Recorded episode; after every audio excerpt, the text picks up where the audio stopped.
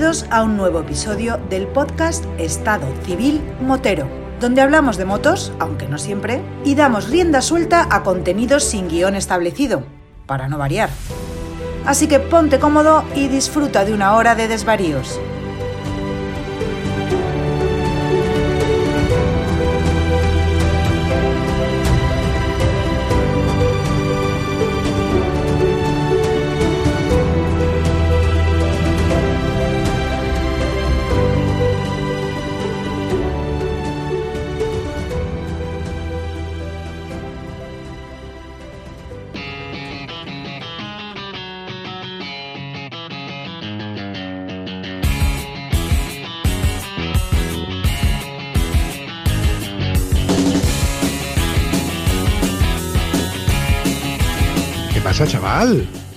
Pues nada, Paco. Aquí estamos, Paco. eh, creo que hemos empezado un poquito la casa por la ventana. Al revés, sí, pero claro, estoy ahí pensando en Paco. Ya. Es que es Pablo, es Pablo en esencia. bueno, eh, ya, que tú has, hecho un poquito de, de, maestro de ceremonia, eh, Pablo. Spoiler. Eh, sí, de spoiler. Cuéntanos quién es Paco. Bueno, pues Paco es un tío que sabe muchísimo, pero muchísimo de competición de motos. Sigue todos los campeonatos seguidos que, hay y además lo hace bien. Y el tío mmm, engancha. Y su hábitat natural es Twitter.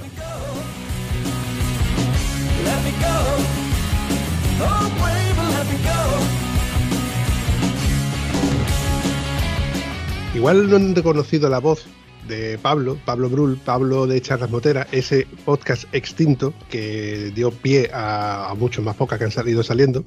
Entonces, eh, Paco y Pablo son dos vertientes muy potentes de, ese podcast que, bueno, yo he desenterrado, gracias, uno gracias al otro, porque de hecho yo me puse en contacto con Paco, que Paco fue el que me dijo cómo ponerme en contacto contigo. No, fue él fue el que se puso en contacto contigo, Pablo, y luego tú te pusiste en contacto conmigo. Y yo le lancé la caña a Paco y le dije, oye Paco, ¿no te gustaría participar en algún podcast? Y me dijiste, sí, pero vamos a dejarlo para después de verano, que las vacaciones hay que respetarlas y demás. Y me pareció muy buena idea. Y un día por otro, un día por otro, digo, bueno, pues vamos a intentarlo y mira por dónde. Hoy tengo eh, a, para mí a dos personas que hace mucho tiempo que yo los venía escuchando, que para mí son, para que hagan idea, es como tener delante a dos actores porno. Hostia, eh, espera un momento, voy a hablar con mi mujer y ahora vengo. Los dos Rocos y Freddy. Venga, dale paso a Rocos y Freddy. A ver, Paco, ¿qué puedes. Eh, partiendo de la base de que tú eres motero, ¿no? Sí, a ver, yo eh, motero desde de, corazón mucho tiempo y efectivo hasta los veintipico no empecé. En casa las motos prohibidas, y bueno, lo típico, cuando ya te pones tú a trabajar y tienes tu actividad, pues ya te financias tu, primera moto.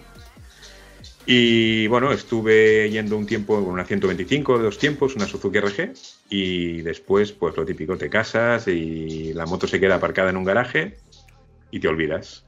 Y hace cosa de unos 10 años, sí, 8, 10 años, 8 años quizás, eh, con, otro, con, otro amigo aquí del pueblo que en, en situación similar, de aquellos de hostia, ¿te acuerdas? Tú ibas en motos y yo también, hostia. Y bueno, acabamos comprando, era una Dominator y yo una XB, una Honda XBR 500, amarilla, que a Pablo le encantaba el color.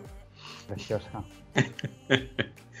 y nada, con esta estuve cinco años y luego inicié la búsqueda de una moto, más que nada porque mi mujer se quejaba que no iba cómoda en la moto, que esa moto era horrorosa para viajar y que no...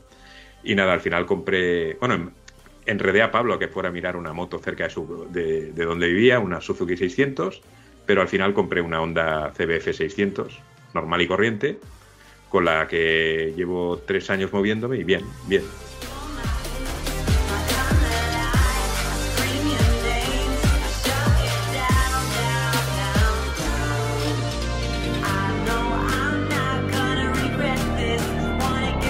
Paco, una pregunta. ¿Qué pasó con la XBR amarilla?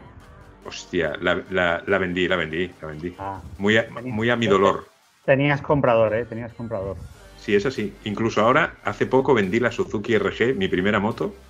La tenía en el garaje Llevaba unos 20 años parada, 20 o 25 años parada. Y puse, puse el anuncio, la puse en venta y luego me arrepentí. Pero ya me había contactado un, un chaval que se dedica a comprar motos de bajas cilindradas para restaurarlas y tenerlas. Y bueno, persiguiéndome por el teléfono, véndemela, véndemela, véndemela. Y bueno, y al final acabé ¿De dónde, vendiendo. era, ¿De dónde era el chico? De Tárrega. Yo conozco un coleccionista de 125 que tiene todas un enfermo. Yo me quedé una vez tirado con la XBR. Cuando, ¿Te acuerdas cuando tuve que cambiar el motor y todo? Y me, me- el típico que te paras en la carretera, pasa un grupo de moteros y se para, oye, que te podemos ayudar y tal. Sí. Y iba con una 125, una RG. Digo, hostia, yo tenía una igual y tal. Y me dice, no, no, es que yo tengo las cinco versiones que había. Incluso la francesa, que era color rojo y tal. Dice, las tengo todas. Digo, hostia. Sí, sí. Ahí como modo de anécdota. Y nada, lo de la afición por las carreras me viene porque de pequeñito mi padre tenía una empresa, bueno, la que llevo yo ahora, un- una empresa de vending, y yo vi de pequeñito lo típico, eh, molestas en casa, pues vete con tu padre. Eso es así. Que los pimientos son asados. Y las papas fritas.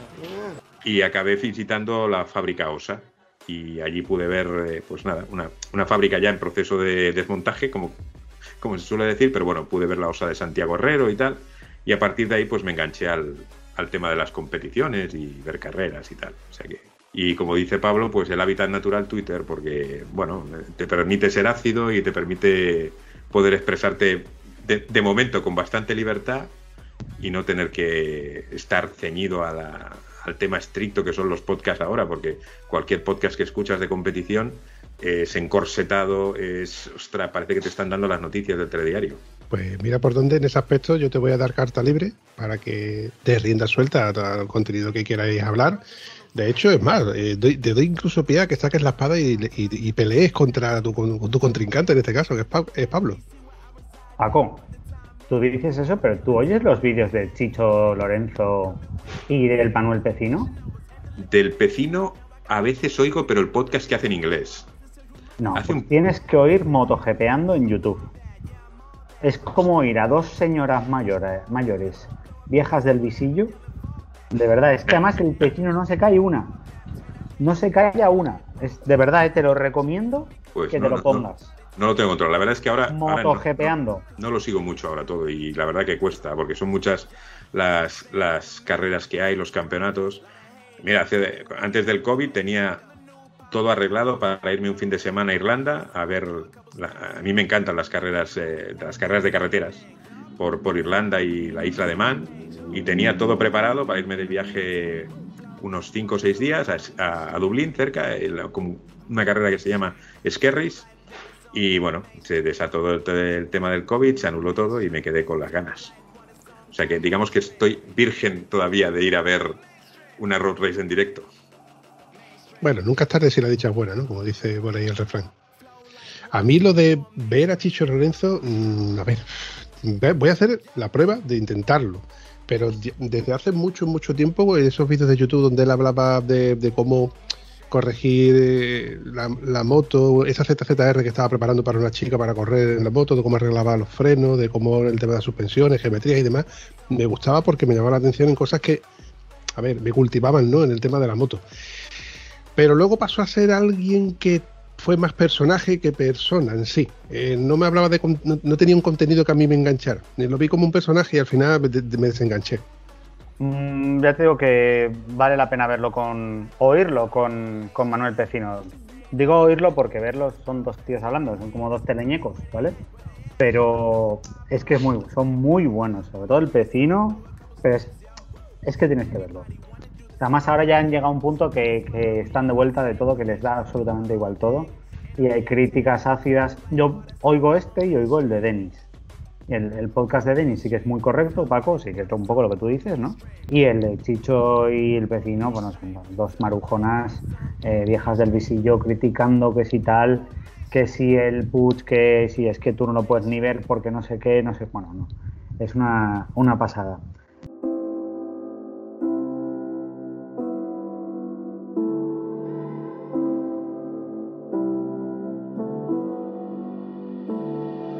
Pero bueno, Paco, te voy a hacer una preguntita. ¿Qué me cuentas de- del qualifying de hoy? Que no he visto nada. Hostia, pues yo prácticamente lo he visto de, de, vamos, de refilón, ¿eh? He estado mirando un poco solo y sí que he visto que estaba, mira, estaba el, el, campeonísimo hijo del señor que decías que salía en estos vídeos. Estaba Jorge Lorenzo en Dazón comentando el... ¿Ah, sí? Sí, sí. Habla igual que su padre ya. Es, de verdad, ¿eh? O sea, las entonaciones, las paradas, todo. Es que es igual. Es que parece que lo estés oyendo. Ah, ¿Es que es su padre? Sí, sí. Y bueno, ya ha estado repartiendo un poquito con el tema de la onda, lo típico, que esa moto está hecha a medida de market, más radical, bueno, lo de siempre. Bla, bla, bla, bla, bla, bla. Sí, sí, bueno, lo, de siempre hay que justificar. Hay que justificar. justificar lo injustificable. Pero bueno, ¿cómo ha quedado Maverick? No, no, no. Maverick. Oye, eso pues es lo que nos interesa. Ha quedado delante de Valentino, ¿eh? Ha quedado delante de Valentino. A ver, eso, eso no es decir nada, Paco. Quedar delante del Porras. Me llegas a decir, me ha quedado por delante de Iker Lecuona. Pues me hubiera quedado igual porque queda el último. Hay 19 o 20 tíos que quedan por delante de Lecuona pobre Lecuna, ahora que lo ha fichado Honda HRC para el Superbikes. Ahora se ha motivado. Mira, pues eso no lo sabía. Sí, no, no, ha salido, no salió ayer o hoy.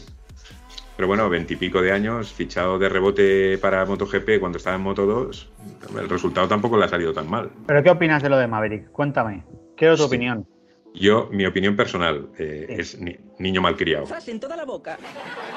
Ya está, o sea, yo mi definición es niño malcriado. Hay niños malcriados que acaban siendo campeones del mundo y niños malcriados que no acaban siendo campeones del mundo. Y este pinta que, que bueno, tendrá su título de 125, pero... Pero ahí se va a quedar, ¿verdad? No sé, yo la verdad es que lo veo complicado. Y más viéndolo rodar, he visto un trozo rodando juntos a, Maverick y a, y Leish. No sé si era de ayer o de hoy. También es pronto, ¿no? Pero las trazadas de Aleix con las de Maverick no tenían nada que ver, ¿eh? Pero nada que ver.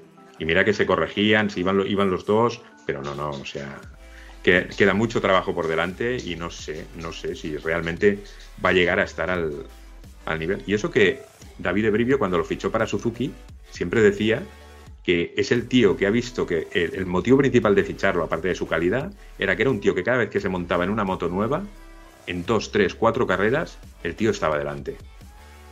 Entonces, mm, hostia, te da que pensar, pero siempre ha faltado un poquito más un poquito más. Pues fíjate que yo tengo la sensación que es al contrario, que es un tío que le ha hecho falta que la moto se adapte a él en lugar de él adaptarse a la moto. Porque no puede ser que en Yamaha en las últimas carreras estuviera haciendo el último y su compañero el primero. O sea, eh, eso significa que eres incapaz de adaptarte, que es lo que le pasa un poco a Lorenzo con la Honda. Sí, pero, pero si te fijas, Lorenzo, a pesar de todo lo que es Lorenzo, tiene dos etapas, ¿vale? Tú lo ves llegar a Ducati y en Ducati acabó ganando con esa moto. Y se adaptó a la moto. Y venía de una Yamaha, venía de un 4 en línea, se metió en un V4 con una moto completamente diferente y trabajando, trabajando, trabajando. Con Honda quizás él se hizo una idea similar a que podía ser lo mismo que hizo con Ducati y, oh, no, no ha podido ser y, acabó con él. Y eso que si en aquel Gran Premio de Cataluña no hubiera hecho el, el strike que hizo, eh, quizás ahora estaríamos hablando de otra cosa, ¿eh? Yo siempre me quedará la duda, ¿eh? No sé, no sé. Rememórame ese strike. Hostia, yo es que de, memoria últimamente, no sé si es la edad, pero ando fatal, ¿eh? recuerdo que entró a. No sé, fue Cataluña, ¿no? Yo me suena que fue en el Gran Premio de Cataluña. Es dudar, Paco. Hostia, ahora. Y no, no, bueno, se pasó y se llevó tres o cuatro puestos. No me acuerdo quién se llevó. Es que ahora, ya te digo, me he quedado. Pero me ha recordado eso que sí que fue un punto de inflexión porque hasta allí fue progresando y en esa carrera, a partir de ahí, fue cuando otra vez, pum, volvió para atrás. Y luego ya, pues, el final que hubo, que es plegar, irse para casa.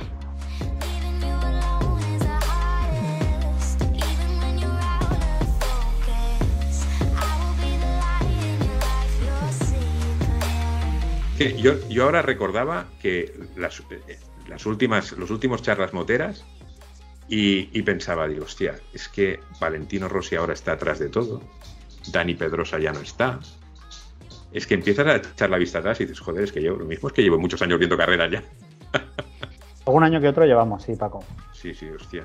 Eh, si, te pones a pensarlo, yo, yo, ¿quién me iba a decir a mí que Lorenzo no iba a correr más, que Dani Pedrosa no iba a correr más, que, bueno, lo de Valentino Rossi es una cosa que se veía progresar por el tiempo, ¿no? Eh, yo era algo que yo yo presagiaba que o tenía un accidente que lo dejaba como para no volver a montar en moto, o se hubiera se tenía que haber retirado en su día ya, porque él ya tenía una edad para, para no seguir conduciendo en moto. Independientemente de que tuviera buenas manos y que fuera el ente mediático que era, pero que desentonaba ahí, que ahí ya no pintaba nada, bajo mi punto de vista. ¿eh? Confirmo que fue Cataluña del 2019. ¿Sí? Sí, sí, sí. Me la acaban de chivar por aquí. Y destitó la moto y tiró a Dovicioso, Viñalis y a Rossi. Bien, eso, eh, yo, yo lo recordaba así de lejos, pero yo me acuerdo que el strike fue serio. Sí, sí, sí. Pero bueno. En cualquier caso, ¿cómo está? ¿Cómo ves el cómo ves el panorama de este campeonato raruno que tenemos este año, Paco? ¿Qué opinas de que vaya a ganar nuestro amigo Guardabarros? a ver, eh, si, no, si no pasa una desgracia, que, no, queremos que pase, vamos a tener al primer francés campeón del mundo en MotoGP. A ver, lo dijo Márquez, ¿no? Sí, sí, sí. Aunque sea un poco así desnaturalizado francés por el tiempo que ha estado aquí, pero bueno, no dejará de ser un francés. Yo la verdad es que creo que el tío se lo está currando y, que ha estado ahí, que está demostrando ser muy regular y demás. Pero este complot de las ruedas Michelin, que si, que si Michelin llega a darle el neumático un año antes a Valentino, Valentino podría estar donde él quiere estar y tal. ¿Qué opinas de todo eso? No, yo, no, ya. Yo el tema de los neumáticos, eh, ya, ya es que lo, he hecho a un lado. Lo he hecho a un lado porque si nos ponemos así vamos a dudar. Como yo recuerdo una vez que Forcada eh, en, una charla con Twitter con Denis, Denis le decía, bueno, claro, es que las centralitas y tal. Dice, pero si es que el problema no pueden ser las centralitas, es que hasta con los cables se pueden hacer virguerías. Hasta con los cableados de una moto se pueden hacer virguerías. Y tú no enterarte. Dices, bueno, si empiezas a mirar la electrónica, los neumáticos, que no, no, no, entremos más en eso, porque los principales que se podrían quejar ahora serían KTM. Desde el último cambio de carcasa, mira dónde están. El año pasado estaban ganando carreras. Y este año, casi todas las. en la Q1 están todas las KTM. Es Binder el único que salva los muebles de, cuando en cuando, arriesgando lo que no están los escritos, o gana una carrera con los neumáticos con los slicks en agua. con, los, slicks en agua. Que ha sido grande, eh, la verdad. Hombre, a ver, verlo allí eh, es de aquellas cosas que dices, hostia, mm, los huevos como el caballo espartero, ¿eh? Para hacer eso. Huevos. Oye, hablando de huevos, ¿habéis visto, Vampi, ¿has visto lo que ha hecho Zarco este fin de semana? No, no, no. Yo este fin de semana está totalmente desconectado. Paco se ríe. Paco, cuéntaselo. No, no. Eh, desde, desde Francia hasta Motorland en una Ducati Dharma 900. ¿Cómo? Sí, sí, sí, sí. Su paseo. Se ha dado el paseo desde ahí hasta aquí. Qué huevos, tío. La deja la moto un colega y, oye, ¿cómo que no voy a ir hasta Motorland? Sujétame el cubata. Y se ha cogido el tío, se ha hecho el petate y se ha ido en moto desde Niza hasta el Cañí. Y ha llegado, ¿eh? Es increíble. Es increíble porque, a ver, un tío que, es de la alta competición, que nada más que sabe, a ver, digo nada más que sabe, que está acostumbrado a correr en un circuito donde hay seguridad, no tiene coches ni motos de frente, meterse por carretera donde la conducción es totalmente diferente, pues yo qué sé, está fuera de su hábitat. Pues mira, sí lo ha hecho.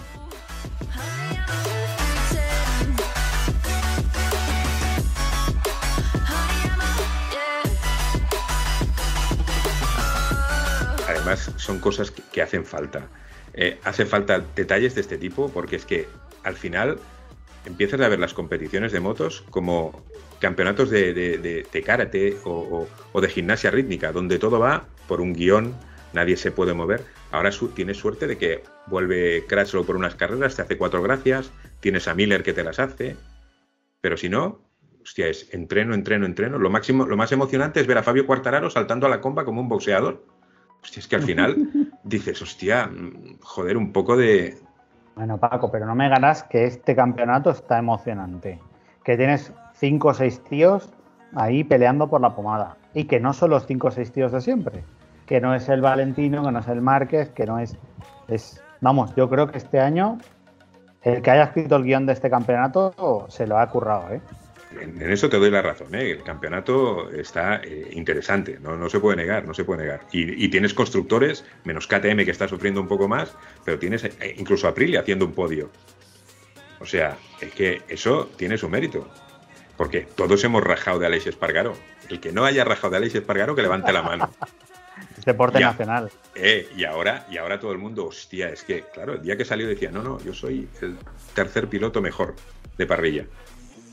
Aquí se tergiversó la declaración y empezaron a decir, Alexis Espargaro ha dicho que es el tercer mejor piloto de MotoGP. No, dijo que era el tercer piloto con ritmo en la carrera, no dijo que era el tercer piloto. Pero bueno, eh, es lo que hay. Aquí hacer leña, hacer leña es lo nuestro, no va con la idiosincrasia. ¿Y qué pensáis de la evolución en los carenados ahora con esto de los alerones y lo- de esas entradas tipo tiburón que parecen tiburones martillo de Aprilia? ¿Que ¿A dónde vamos a llegar con tantos alerones? Yo al principio cuando empezaron a salir, que decían, hostia, la estabilidad, la salida, la aceleración, no, no. Pero tiras la vista atrás, el año, me parece que es en el año 1950 o así, por esa época, es cuando se prohíben los carenados completos en las motos, que cubrían toda la rueda delantera. Es más de lo mismo. Eh, estabilidad frenada, sí. Por lo que cuenta Espargaró, esa moto frena bien gracias a esos alerones de tiburón que tiene. Si no, no habría manera de, de cargar. O sea No, que... dicen, dicen que la Aprilia es una moto que se ha construido a partir de la aerodinámica y que es parte de- del éxito de esta moto. O sea, normalmente los, los demás, Honda, por ejemplo, hace un super motor con un super chasis y ya le va poniendo el resto, es decir, va haciendo el carenado, tal. Pero se supone que la Aprilia se ha construido en base a la aerodinámica. El motor y el chasis están ahí y en esa forma para, su- para no para suplir, sino para complementar la aerodinámica. Y esto dicen que bueno, que hasta los flujos interiores del aire que pasa por el carenado y refrigera el motor han estado estudiados y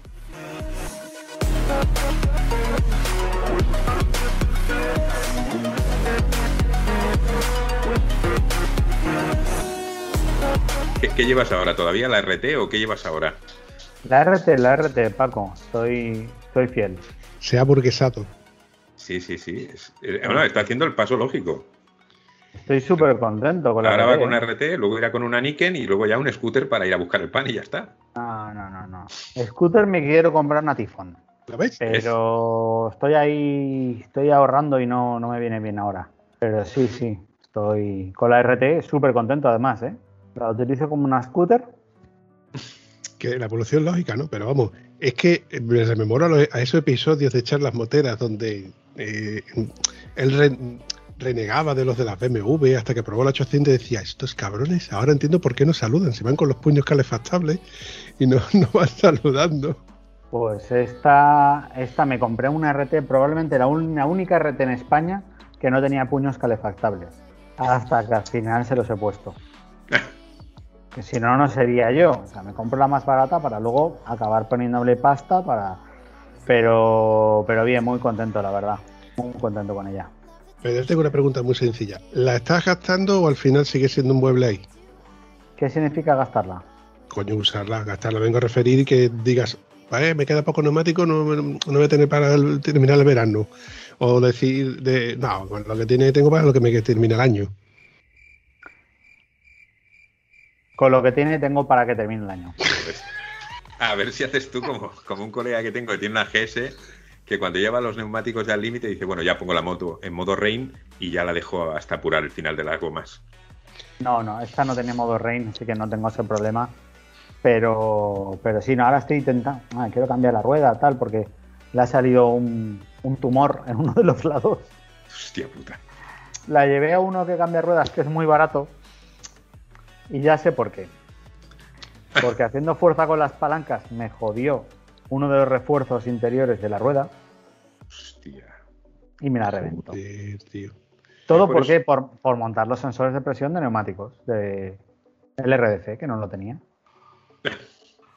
Manda huevo, tío. Al final lo que yo digo, lo barato sale caro. Siempre. Siempre.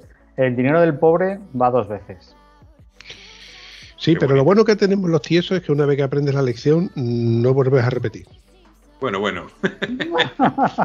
Eh, en el caso de Pablo, cubata, Paco. en el caso de Pablo, yo esto lo pondría en cuarentena, ¿eh? Tú es, que, es que no lo sabes, eh, Bumpy, pero, pero ahora, ahora no con las motos, pero con el coche que tengo, es el tercer coche igual que me compro. ¿Y eso por qué? Me compré uno. Me, me dijeron, oye, que es el 318 que no corre. Yo, va, va, si yo lo quiero para pasear. Efectivamente, no corría y me compré el 325. Y no corría. Y me acaba comprando el 330. Así que he metido la pata dos veces más. Aparte de la primera. O sea que ahora llevas un 330. Sí.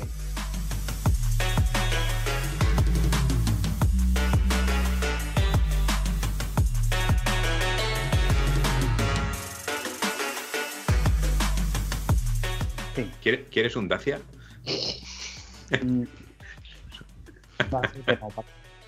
Eh, Paco, tú sabes que en el diccionario la palabra tieso al lado tiene un dacia blanco. No, no, es que yo tengo un Dacia blanco, no es coña. Bueno, es de mi mujer. Probablemente Paco valga más tu Dacia que mi 330. No, no creo porque eh, es de los bendecidos con motor de gasolina, el famoso motor de este de, eh, HP5 de Renault que salió defectuoso y que la compañía no se hace cargo y tengo el coche para, para ir a buscar el pan y poco más, ¿eh? Vaya tela. Joder, macho. Sí, sí, sí. Oye, Pablo, ¿tú hiciste los deberes con aquello que te comenté de Jeremy Clarkson? Empecé a verlo, si quieres que te sea sincero. Y no conseguiste terminar de ver el primer capítulo, dímelo. No te conseguí terminar el, el primer capítulo. ¿Qué te dije? Estoy ahora más, tengo una adicción por una serie, estoy con The Office ahí a punta pala. ¿Y no la has visto? Por la cara que me pones no la has visto. No, no, no. Yo, pero he visto, yo, yo vi el primer capítulo y hostia. Paco, buenísimo. Sí, sí, está bien, está bien, está bien, está bien, pero que. Me costó, ¿eh? Me costó. No, no, pues si, si sigues, si te engancha el formato, nada, es una serie pues de, de gente que trabaja en la oficina que hace de todo menos trabajar. Sí, no, y el jefe menos, sí, sí. El jefe es un gañán eh, machista, xenófobo, sexista, bueno, tiene todo. Pero Sí, te, sí, re- sí, sí. te, te- te ves reflejado en él, ¿no? Es como decir, joder, si es que, si es, que es un gañán como yo. Si yo fuese jefe sería así, ¿no? Sí. Me da la vida para ver eso y luego para ponerme los, los vídeos de YouTube en el coche mientras voy a los clientes. Ah, Me los pongo, los minimizo para que gasten menos datos y los voy oyendo. Yo lo que estuve haciendo durante una temporada es eh, ponerme los vídeos de garaje hermético, los ponía en el, en el coche y solamente escuchaba YouTube y escuchaba Sí. al máximo contando el, el tema de, de- de los vídeos, porque la verdad es que mm, al principio no, pero me han enganchado, me, me tienen ahí comiendo del, de YouTube. A ver, Máximo es un poco cuñado a veces. eh, Es un tío que, que, bueno, hay que cogerlo con pinzas. Pero, pero sabe mucho, tiene muchos contactos y, y, pues eso, tiene muchas historietas. Yo hace poco tengo un amigo que es un, que es un hater, que ah, este es un gilipollas, no sé qué. Digo, mira, escúchate el vídeo que tiene hablando sobre la Copa Renault. ¿Por qué? Porque entrevista a Luis Villamil, entrevista a Pérez Sala, entrevista a Albernat no sé qué. hostia, Prácticamente él no sale, él no sale hablando y te cuenta la historia de la Copa Renault, que es una pasada. El tío me ha reconocido que sí, que es un vídeo que vale la pena ver.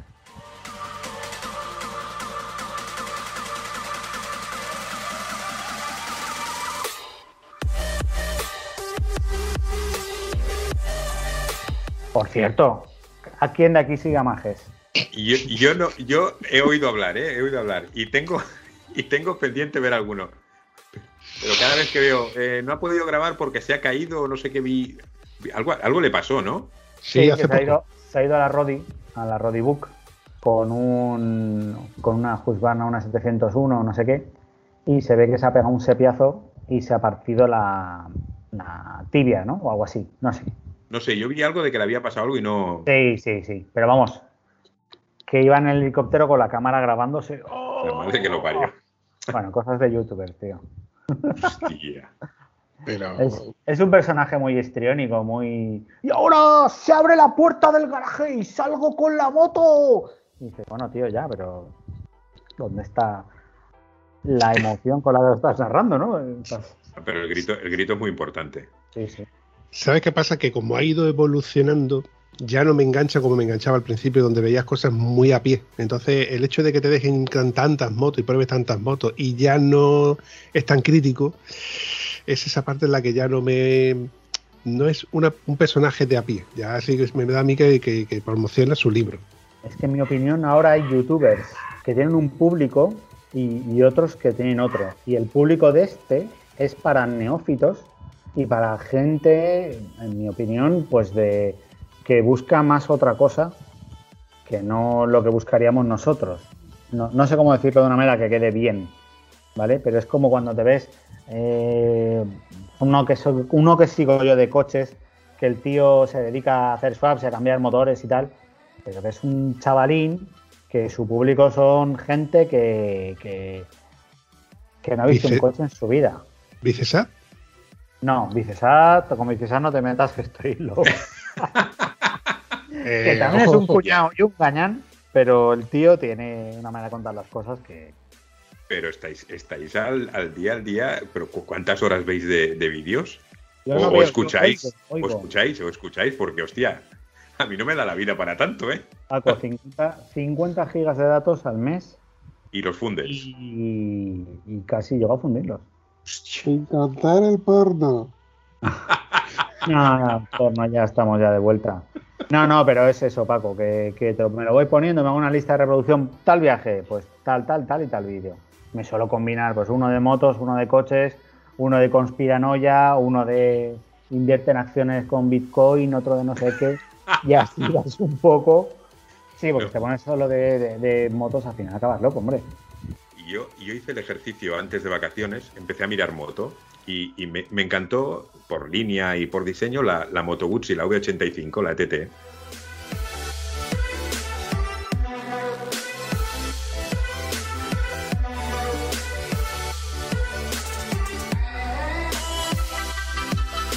Vale, y hice el ejercicio de eh, escuchar y ver todos los vídeos que había sobre esa moto.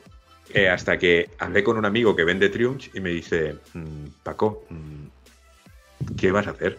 No, al menos ir a probarle. Dice, no, no vayas. Dice, eso es un, es un casi, casi, casi, pero no es una moto. Digo, ¿qué dices? No le hice caso, fui a probarla y cada vez que, y fui con mi mujer, y dimos una vuelta a tres cuartos de hora y llegué a la conclusión, digo, pero estos cabrones que han grabado los vídeos, ¿qué, qué coño de moto han probado? ¿Qué coño de moto han probado? Menos dos, que más o menos sí que eran algo críticos, los demás, Claro, la verdad. eso también pasó con la V7, creo, y, y ahora con las motos chinas, bueno, bueno, bueno, que si las MacBook, que si las Vogue, que si las no sé qué. La MacBook la ponen, ma- uf, madre mía, la MacBook te puedes ir ahí al fin del mundo, porque total, es una R1200, un poquito más barata y un poquito más tal. Bueno, pues hay diferencias, ¿sabes? Yo estoy deseando que salga eh, a la venta y por lo menos poder ir a verla al concesionario y que y desmentir lo que mi, lo que mi corazón siente, porque es que estoy enamorado de la, de la nueva Husqvarna Norgen, esa 901 que pinta a ser una cosa entre mi F800 y la Tenere. ¿Sabéis lo que os digo? Sí. mm, Esa Sí, sí. Eh, sobre papeles pinta que es una Husqvarna KTM con pegatinas, una cosa que tiene tecnología de KTM y que pinta ser una moto muy muy chula y tengo unas ganas horrorosas de verla.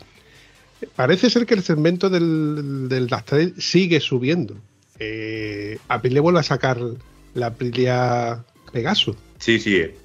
Yo la que tengo ganas de ver es la, la Honda, la NT1100.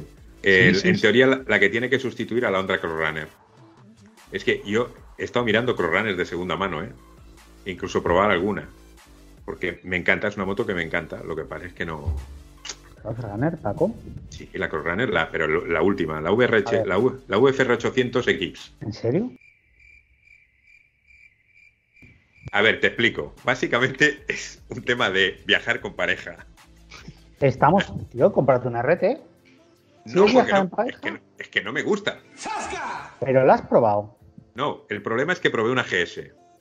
Yo, yo ¿Y era, las- yo era anti-GS y probé ¿Y una qué? GS. ¿Y qué? Y, y claro, aparte de la sensación de llevar un tractor, por lo demás he de reconocer que, hostia, que me he tenido que enfundar y tragar muchas cosas que he dicho. Como me las tragué yo en su día. Yo, yo era un hater de las GS. Hasta que probar probé una. Y ahora tengo una RT. Bueno, no sé si sabes que yo tengo bueno, un rollo de pasar revisiones a BMWs y tal. Y de vez en cuando me traen BMWs. Un cliente que es muy asiduo y me trajo la suya. Y me dijo, bueno, mira, cuando termines de arreglármela me la llevas a casa. Total, que se la llevé a casa digo, ¿qué esto? Va de puta madre. Una GS del 2004. No te digo ni el Adventure, ni el no sé qué, ni el modelo de doble árbol de levas. No, no, la normalita, macho. Es que vaya maravilla. Y la Cross Runner, pues irá bien porque es una Honda, porque hay una VFR, tal cual, pero deja de ser un híbrido ahí estrambótico. No sé. Pues yo las he probado, las GS 1200 de aire, las de agua todavía no he tenido ninguna asequible. Pero, ¿sabes qué pasa? Que por el exceso de peso que tiene, sin equipaje, ojo, porque si yo la equipo para lo que yo hago, que es un poquito de off-road, que es los accesos a carriles y para poder acampar y cosas así, ya es cuando me da yuyu. Es la mía, que se me cae muchas veces, porque me meto, hay veces que me meto en fregados que digo, con lo sencillo que es desalojar, luego subir, después volver a... Nada, que digo, me envalentono, el no hay huevos, lo tengo en mi mente ahí grabado y digo que no hay huevos, pues venga, vamos a subir. Y digo, menos mal que no lo hago con una 1200 porque si yo cada vez que empanzo una 1200 y me toca levantarla, a la segunda digo, me apunto en un gimnasio. Pero es que, es que no hay que creerse todo lo de los vídeos, como dice Paco.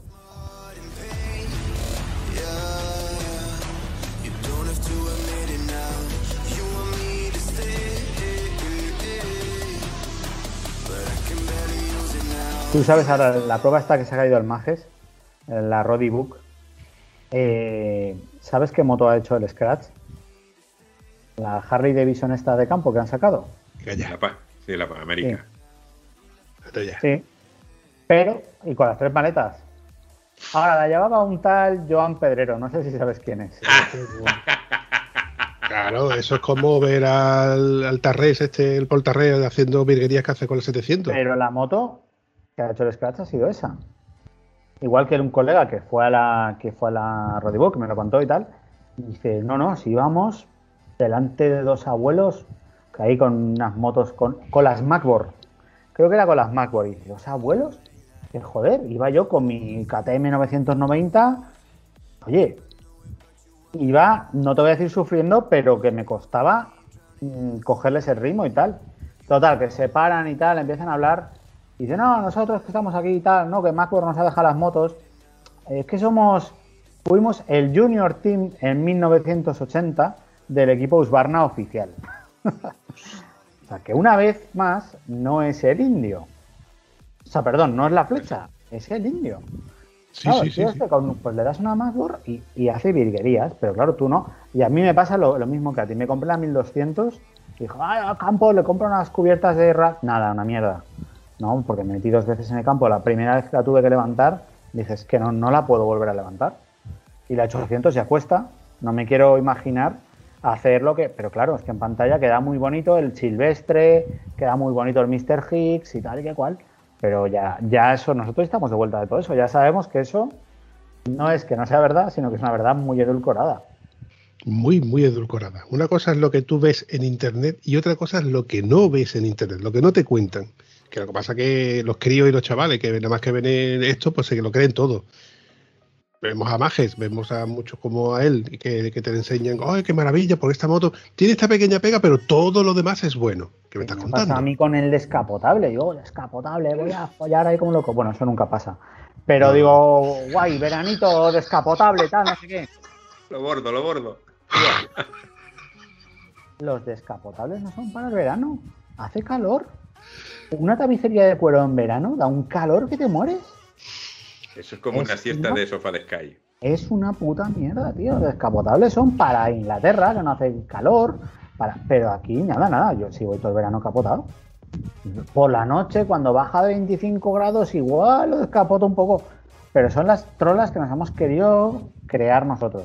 Cuando veas a un tío con un descapotable en verano, descapotado, es porque es su primer mes o porque tiene necesidad de que lo vean. Yo cuando lo he visto es porque tiene una rubia al lado. Eh, me lo has quitado de la boca.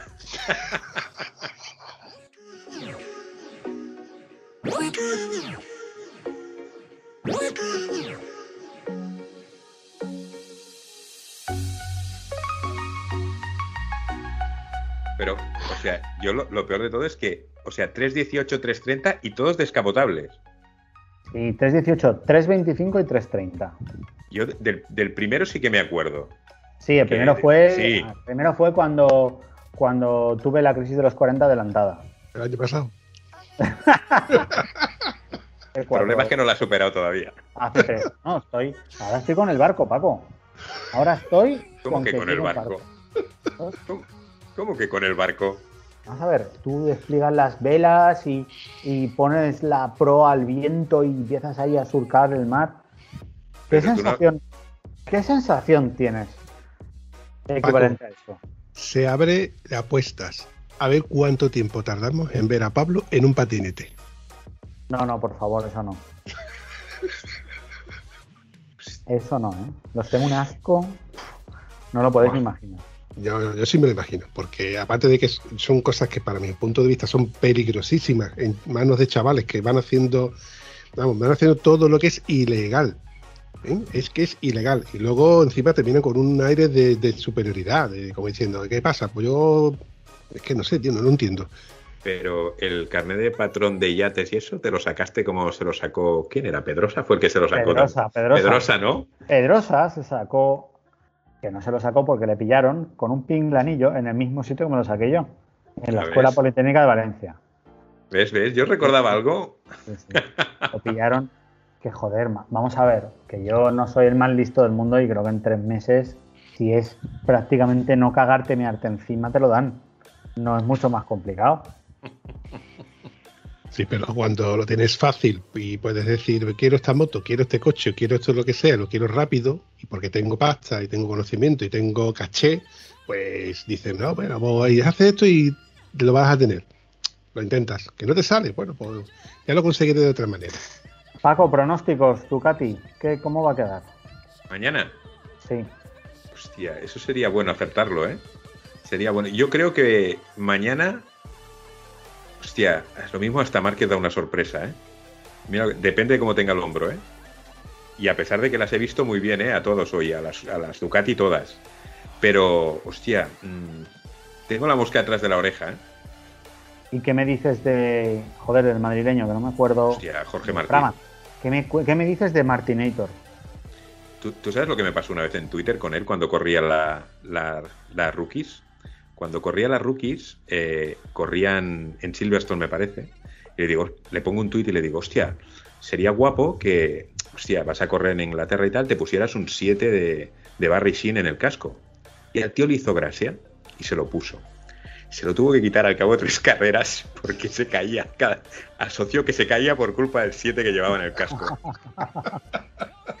Se lo recordé hace poco y me dice, dice, no, no, ya me acuerdo, ya, lo tuve que quitar porque me caí tres veces seguidas con el 7 en el casco. Digo, vale, vale, nada. no, pero es, es gente muy maja, ¿eh?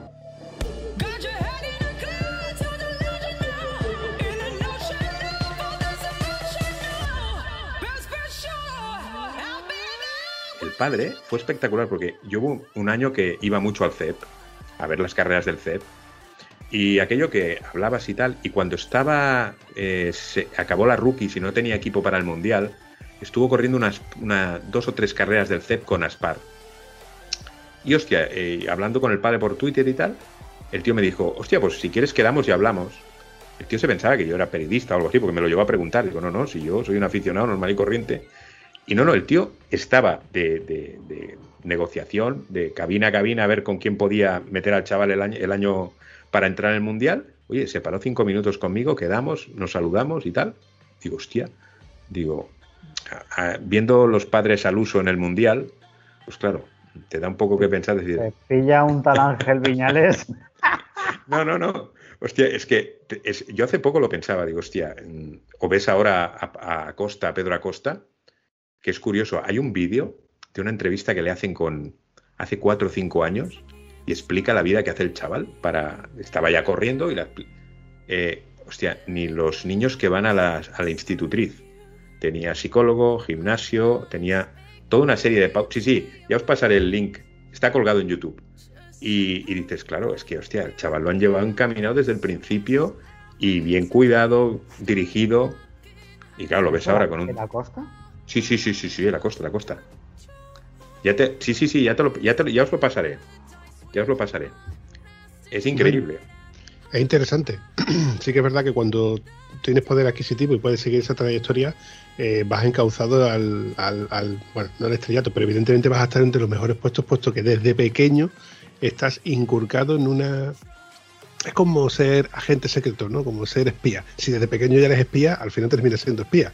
No te queda otra. Pero es que me rememoro al, episodio este donde, donde entrevistamos a los padres y a Hugo Millán, antes de, evidentemente de este chico que ha fallecido no hace mucho. eh, la constancia y, el cariño y el empeño de esos padres para porque sabían que ese chico tenía potencial y rebuscaban patrocinadores, dinero, caravana, eh, tenía unos medios, a ver, me- medios de tieso, ¿no? De mortal al fin y al cabo, y no tenían el poder adquisitivo que, ellos veían que, que estaba en el paddock, de gente que tiene pasta. De hecho, no sé si debería decirlo, pero el chico que fatalmente atropelló a, Hugo, no digo que haya sido queriendo, pero se, se cuenta de que era familia de pasta, eh, unos polacos con dinero y que ellos corren ahí porque tenían dinero, no porque el chico tuviera posibilidades realmente. De hecho, lo atropelló porque era de los últimos y fue en una escapatoria donde él no, no pudo escaparse y impactó con él.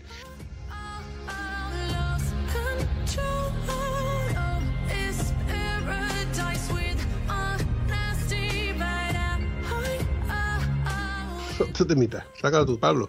No, no, estoy aquí, me has dejado un poco hecho polvo, pero bueno, es que hay tantas cosas, Paco, con hablar. Porque a Paco, claro, si le empezamos con las road races o le empezamos con Superbikes, Este, este año acabas pronto, ¿eh? Porque con la Road Racing solo hemos tenido dos carreras. o sea que- ya, y con Superbikes tampoco quiero empezar porque no.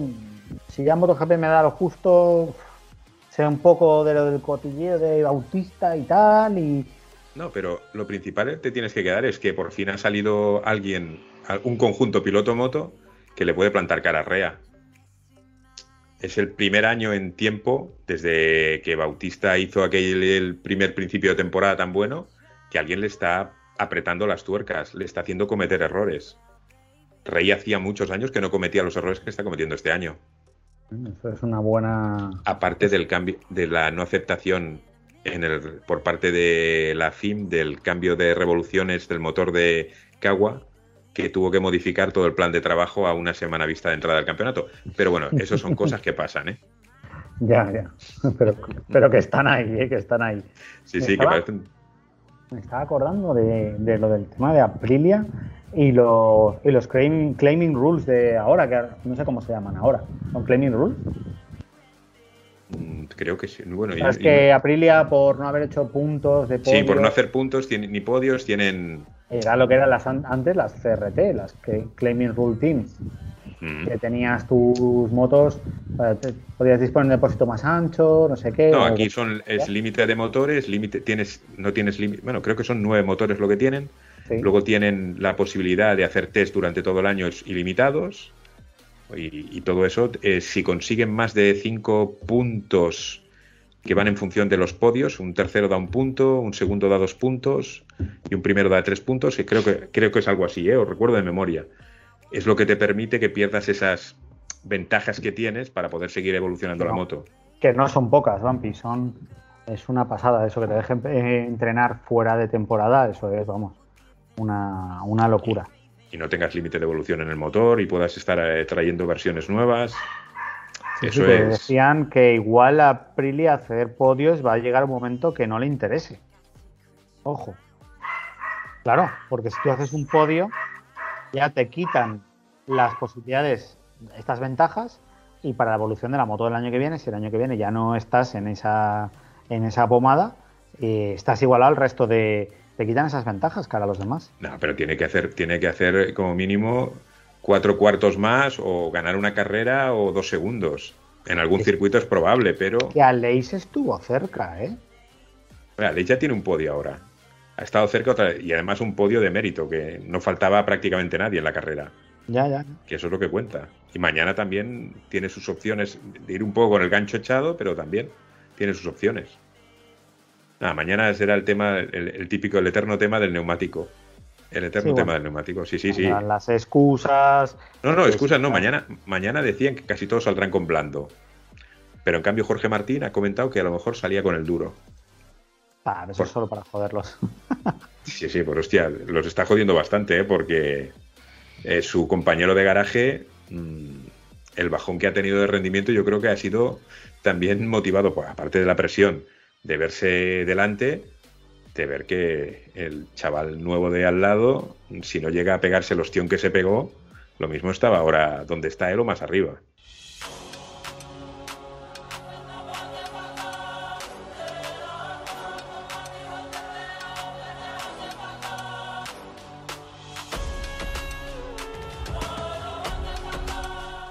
Oye, una cosita, solo una cosita de competición. ¿Qué opinas de la charla que le echó Puig a Espargaró? Te, te de ser sincero, me imaginaba las charlas finales Puig Pedrosa, me, imaginaba algo así, de- de- del tipo de arenga en plan Rocky, porque escucharlo así como uno diciendo que no, no ha sido nada, solo le hemos recordado lo que tiene que hacer y tal, y el otro diciendo que no, que vamos, poco menos que el profeta que le había abierto la luz. Hostia. Vampi, ¿sabes de qué va el tema? No, no, no, cuéntame. Pues nada, básicamente estaba eh, Espargaró, estaba arrastrándose, Espargaró, el, el bueno, Paul.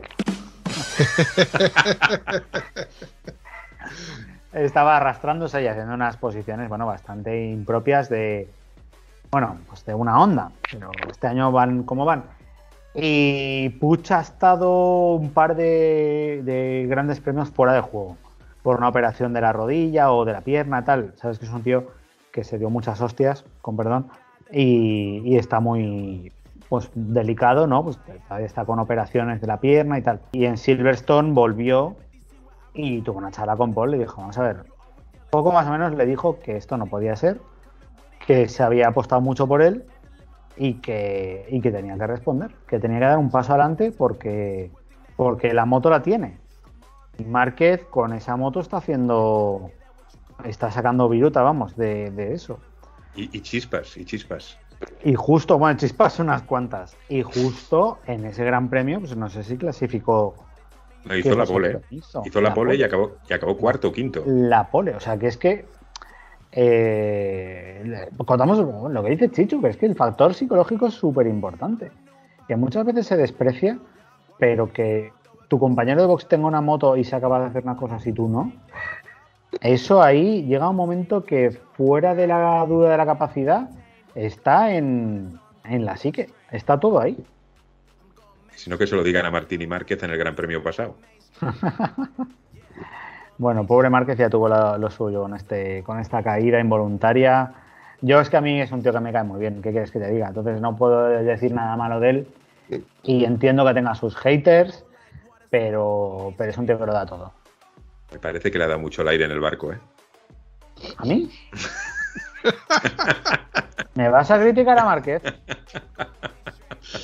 No, pero sí que estoy de acuerdo que el tema psicológico es súper importante.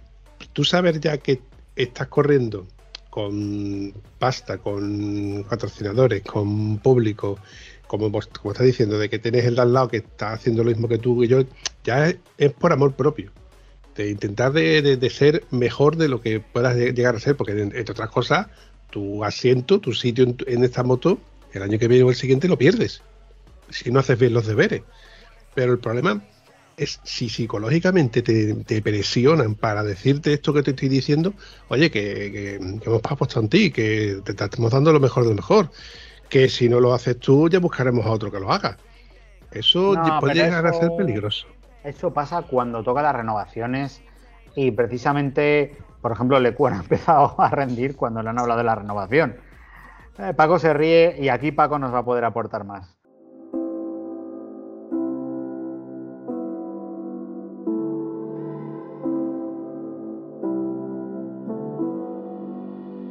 No, no, que solo era echar un vistazo a los últimos grandes premios de Moto 2. Se acaban los, las plazas libres para el año que viene y todos renacen, todos renacen de sus cenizas. Mira a Jorge Navarro, Garzó hoy, que estaba perdido, perdido todo el año, de la noche a la mañana, sabe que está sin equipo. Oye, dicen que han encontrado algo que, que le ha hecho su- encontrar esas décimas que le faltaban y mira. Ya. Sí, sí. Le habrán enseñado la, la cartilla del paro. Mira, chaval, todos los Sí. meses hay que ir a fichar. Hay que ir a sellar aquí. Vas a No. sellar y tal. Y eso es lo que le habrá. Pues sí, así, así están las cosas. Aca- acabo de recordar eh, en Fórmula 1 ese corredor de que de- pues que a mí me llamaba la, la- la atención, ¿no? Como un corredor decía, no, pues tengo que buscarme otra cosa por si el año que viene no tengo. Como veis, pues vosotros sois pilotos de Fórmula 1, vais a seguir siendo pilotos de Fórmula 1. No, no, no, no, no. Ahí estaba yo equivocado. El corredor estaba buscando eh, su segundo oficio que era DJ. DJ en fiestas y en Ibiza y historias, porque si no le funcionaba lo de correr en Fórmula 1, eh, terminaría siendo DJ. Y en MotoGP recuerdo que, que no, sé, no sé qué piloto era, decía, no, yo tengo que seguir con los estudios porque a lo mejor el año que viene no corro. Bueno, Fonsi, Fonsi DJ. Ahí lo tenemos. A ese le ha ido mucho mejor como DJ que como. Pero ahora está- ah, no estaba ahora de, de- está de coach de alguien allí en el mundial, ¿no? Vaya tela. Y es que eso de estar de coach es que lo veo como lo que os decía de los vídeos estos motivacionales de, del Bitcoin y todo esto que es. Que No, no, que- es millennials. Es, es patinete eléctrico Xiaomi, ¿sabes? Eso es. Coach. Hay a gente que le va bien y gente que lo necesita y Ojo, yo veo a Rossi siendo coach. Rossi mañana te monta una escudería y al final termina, siendo el coach. Eh, termina No. diciéndole a todos, o corréis o os quito las, los asientos. No, la, la escudería la, la- la tiene montada y la de MotoGP también, pero sin dinero, pero bueno. Oye, Paco, ¿qué pasa con eso? Que es que no me entero bien. ¿No ponía Hostia. Aramco la pasta? No, no, no, no, no. Aquí el problema es que eh, la- lo que es la asignación del equipo de la plaza la tenía, bueno, la tiene ya confirmada para el año que viene, pero el tema del patrocinador principal era un príncipe saudí que aportaba por una empresa, por una tercera empresa, se llamaba Talan Industries o algo así, aportaba toda la pasta. Pero al final ha resultado que esto, tú sabes, estos que venían a comprar clubes españoles pero venían sin un duro, Sí. pues un estilo. Es que, es que esto ya me suena que ha pasado. Ha pasado no, no en las motos, pero. Bueno, ¿os acordáis del equipo de Paco el Pocero? Guinea Ecuatorial. ¿Te acuerdas de aquello? Hombre, no, no, si colgué una foto hace poco, cuando pasó todo esto, colgué la foto de la moto de Gibernau con el adhesivo de Guinea Ecuatorial abajo. Flipante, flipante. Yo alucinaba.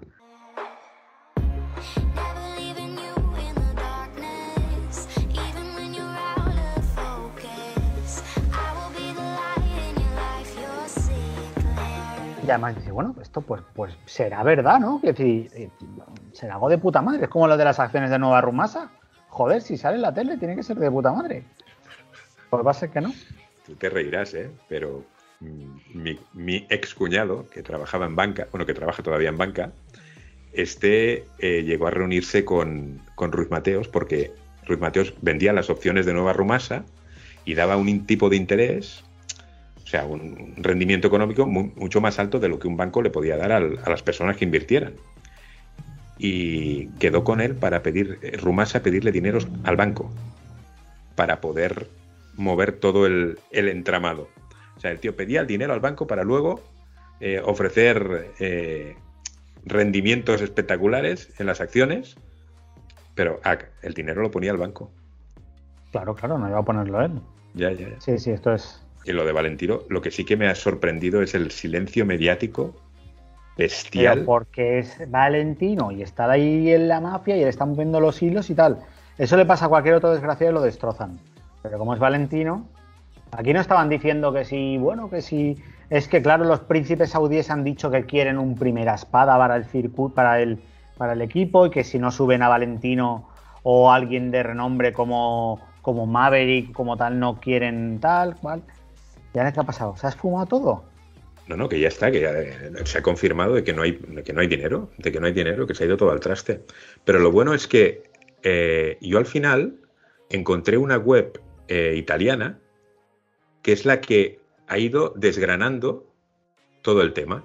O sea, intentando contactar con los representantes de la empresa, intentando contactar con los teléfonos. Es la única. Lo demás, todo silencio. Silencio. Que al final dices, hostia, eh, vamos, a, vamos a hacer eh, la maldad del día y piensas, vale, quiero tener un equipo en MotoGP, no tengo la pasta, me invento un posible financiador de la operación, me dan la plaza y seguro que así acabo consiguiendo algún patrocinador que me financie la fiesta. Pero Valentino, o sea, yo creo que una persona que tenga más fácil que Valentino el tocar a una puerta y que le den la pasta que no se le hayan dado, Eh, solo tienes que mirar los grandes presupuestos que se están cayendo. Petronas se ha ido. Eh, Gresini tiene problemas para cerrar el presupuesto el año que viene, porque en principio se iba a quedar con el patrocinador que tiene Pons, el Flexbox, los contenedores estos. Esto se le ha ido al traste. O sea, vienen tiempos de, de- de carencia económica en, en el Mundial. ¿eh? ¿Mm? Piensa, piensa en Moto 3, se ha ido Estrella Galicia, eh, que, ¿quién más se ha ido? El VR46 se fue también. Se han, se han ido yendo, se han ido Oh. yendo. O sea, los, los patrocinios están cayendo. En cambio, a los circuitos le siguen pidiendo la misma pasta por tener los grandes premios. ya, pero bueno, porque ahí Y se siguen- más la y que se- moja y. Y se siguen cerrando los contratos, las renovaciones. O sea, que dices, hostia. Yo siempre he tenido curiosidad por saber los números de Dorna. Siempre me, me- me- me hubiera gustado ver por un agujerito exactamente si es negocio rentable, no lo es. Seguro, vamos. Ah, Eso es top secret.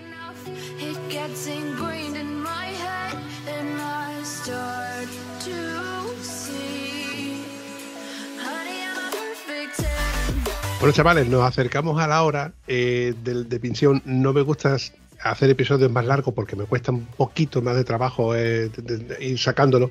Últimamente los episodios están saliendo bastante rápido y no me gustaría que esto me impidiera seguir lanzando episodios. La verdad es que ha sido una primera toma de contacto entre vosotros dos y conmigo, evidentemente, que me lo he pasado muy bien. Creo que hay ganas de volver a repetir esto y seguramente si las agendas se van enlazando, pues podremos hacer algo. Así que ya os digo que ha sido un placer para mí y bueno, quedamos emplazando para otro episodio, ¿no? ¿Tú qué dices, Pablo? Que sí, que sí, que yo, vamos, con Paco mm, al fin del mundo, que me, me lleváis donde queráis, porque es que me da gusto oírlo y leerlo y además, bueno, parece que fue ayer cuando grabamos el último episodio con él y solo te digo que lo tienes que conseguir, traernoslo más a menudo. Lo intentaré. Ahora que tengo que decir yo. ¿eh? Bueno, pues que, hostia, que habiendo un partido como Pablo que tiene descapotable y barco, eh, hostia, como no mínimo. tengo barco. No tengo barco. Tengo un coche de 21 años que pierde aceite. Mientras no pierda aceite el dueño, El dueño también pierde aceite. Estoy vacunado hace dos meses o tres. O sea, no. Esto Voy para mayor. Voy para mayor. Esto promete, ¿eh? Yo creo que, como decía Humphrey Bogart, esto es el principio de una gran amistad, ¿no? Pero sí, Paco, la verdad es que, jolín, eh, es que da gusto irte a hablar de carreras. Yo, yo no tengo ni puta idea. Yo solo voy cogiendo las salsas, roseos y, y las paridas que me interesan de aquí y de allí y veo las carreras como el gato que ve pasar los coches por la carretera igual, ¿sabes? Pero ese análisis tan fino y tan sofisticado, En realidad esa es la idea de, de- este podcast, ¿no? De, de- de hablar sin ser eh, un erudito ni ser un profesional en ello, ¿no? De charlas que son en- de entre amigos, ¿no? En este caso un charlas moteras, rememorando aquel charlas moteras. eh, para mí ha sido un placer, ya digo, sacar, como saqué primero a Pablo, de la ultratumba, ¿no? O sea, desenvolverlo por ahí y en El este armario. caso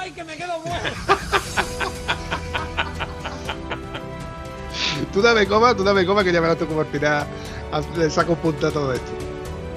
Y traer por fin a Paco, que, que fue el que, de cierto modo, me ayudó a desempolvar aquí a la momia, pues la verdad es que yo estoy muy contento, me, me- me he pasado muy bien y ya os digo de que me gustaría volver a a emplazaros en otro episodio.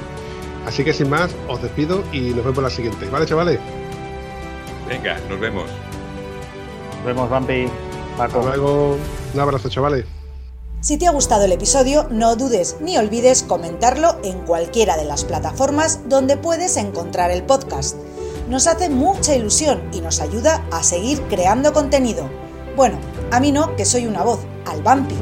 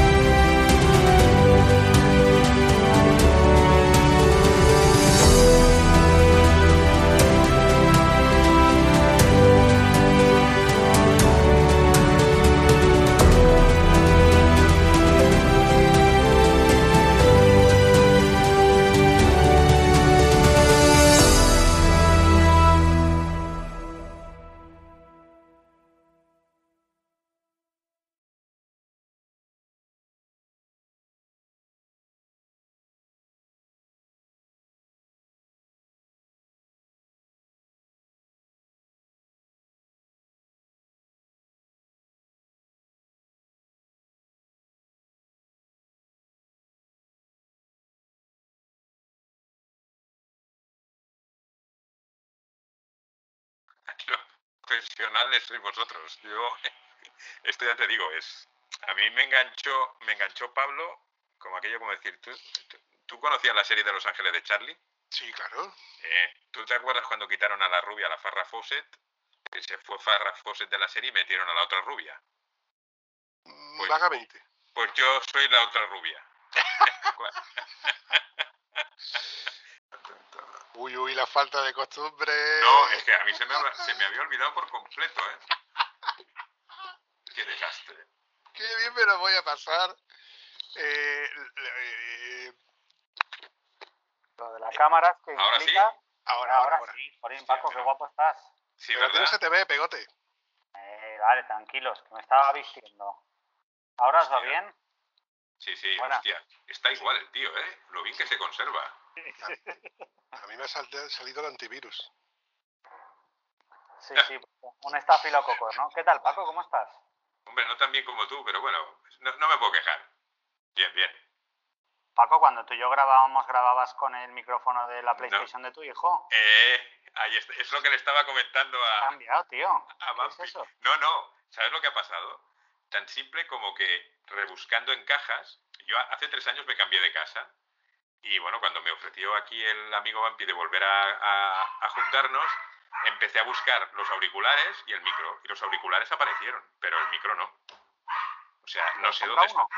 Sí, ayer a toda prisa en, en Amazon. Bueno, Qué ¿Te categoría. Qué categoría. Sí, sí, sí, sí. Pero bueno, nada, Pampi, venga a grabar, que hay muchos temas que sacar. ¿Hay muchos temas que sacar? Uh, joder. Oh, Hombre, uy, desde, la, uy, desde uy. la última vez que hablamos, unas cosas han mía. pasado. Así me gusta, así me gusta. No, no, no, no. ¿Qué pasa? Que como el impresentable ese que está ahí con la camiseta naranja de, de KTM eh, dice que grabamos en movilidad, pues no pasa nada, porque yo siempre... Ducati, Ducati, Ducati.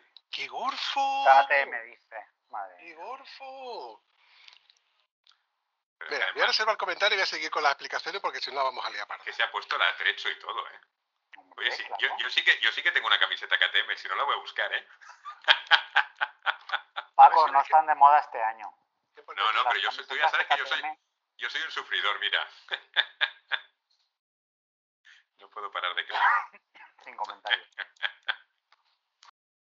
Connecting. Ahora es cuando podemos meterlo con él, Paco, ahora que no nos escuche. Sí, sí, vale, vale. ¿Qué? ¿Qué os parece si voy cortando? Porque creo que nos estamos... Sí, ya no, por estamos durmiendo. Nos estamos durmiendo, ¿vale?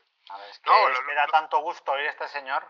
Mm, Yo estoy flipando, porque entre otras cosas tiene una voz que envidiable, que ya me gustaría a mí tenerla, porque con esa voy mi careto, follo en el, en el descapotable seguro. Eh, ahí, ahí, ahí, el descapotable. Entonces solo necesito el careto del Bumpy y la voz de. Paco. Oye, es de cuatro plazas. Me sobra una.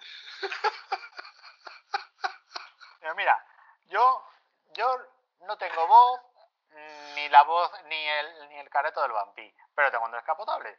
Así que súbete con nosotros que entre los cuatro algo podemos hacer, ¿no? Ay, qué mal, ay, qué mal estamos.